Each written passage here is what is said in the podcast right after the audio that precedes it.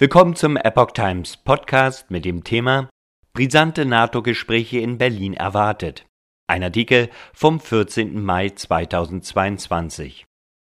An der Ostseeküste endet ein G7-Treffen. In Berlin beginnen NATO-Beratungen. Deutschland ist noch zwei weitere Tage Schauplatz politischer Spitzengespräche.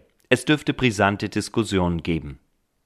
Die Auswirkungen der Klimakrise auf die internationale Sicherheit, die Konflikte im Mittleren Osten und die Terrorgefahr Nordafrika. Zum Abschluss ihres Treffen an der deutschen Ostseeküste beschäftigen sich die Außenminister der Gruppe der führenden demokratischen Industrienationen G7 an diesem Samstag mit Themen abseits des Krieges in der Ukraine.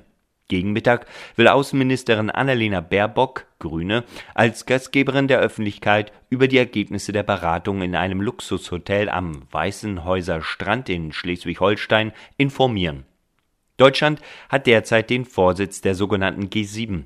Der Runde gehören neben der Bundesrepublik USA, Kanada, Frankreich, Großbritannien und Italien sowie Japan an als Gast bei dem Treffen war am Freitag unter anderem der ukrainische Außenminister Dmytro Kuleba mit dabei. Er rief die G7-Staaten zu mehr Tempo und Mut bei Waffenlieferungen auf. Baerbock gemeinsam schnell liefern. Baerbock sagte in den ARD-Tagesthemen, die große Herausforderung sei, gemeinsam schnell zu liefern. Tatsache sei, dass Bündnispartner aus eigenen Beständen nicht per Knopfdruck in bestimmten Bereichen alles liefern könnten. Mit Blick auf das Telefonat von Bundeskanzler Olaf Scholz, SPD, mit Russlands Präsident Wladimir Putin am Freitag sagte Baerbock, die Diplomatie, die stirbt nie.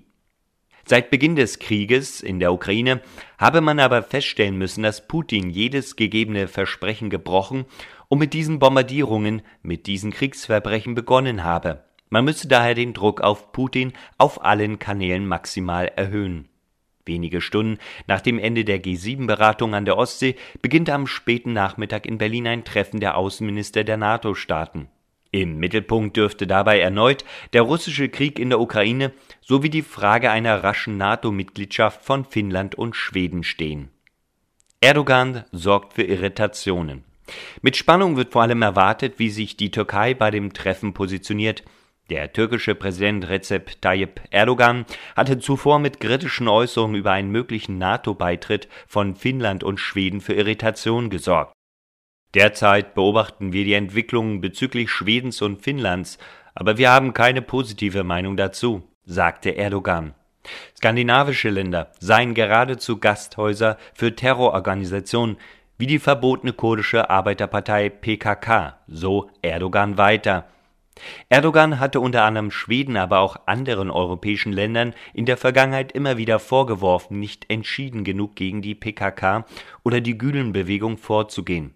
Die türkische Führung machte die nach dem islamischen Geistlichen Fethullah Gülen benannte Gruppierung für den Putschversuch von 2016 verantwortlich. NATO-Debatten in Schweden und Finnland Finnland und auch das benachbarte Schweden sind heute bereits enge Partner der NATO, offizielle Mitglieder bislang aber nicht. Russlands Einmarsch in die Ukraine hat jedoch in beiden Ländern eine intensive NATO-Debatte ausgelöst. Laut NATO-Statuten muss jede Entscheidung über eine Erweiterung im Konsens getroffen werden. Die Türkei ist seit 1952 Mitglied des Bündnisses. Aus Schweden hieß es, Außenministerin Ann Linde wolle am Wochenende in Berlin mit ihrem türkischen Kollegen Mevlüt Cavusoglu reden. Sie wird wie auch Finnlands Außenminister Pekka Havisto als Gast zu dem Treffen in Berlin erwartet. Weiteres großes Thema des NATO-Treffens sollen die laufenden Arbeiten an einem neuen strategischen Konzept für das Verteidigungsbündnis sein. Die aktuelle Fassung war 2010 beschlossen worden. Damals hatten die Alliierten beispielsweise noch gehofft, dass die Zeit der großen Spannung mit Russland vorbei sei und auch China keine Aufmerksamkeit geschenkt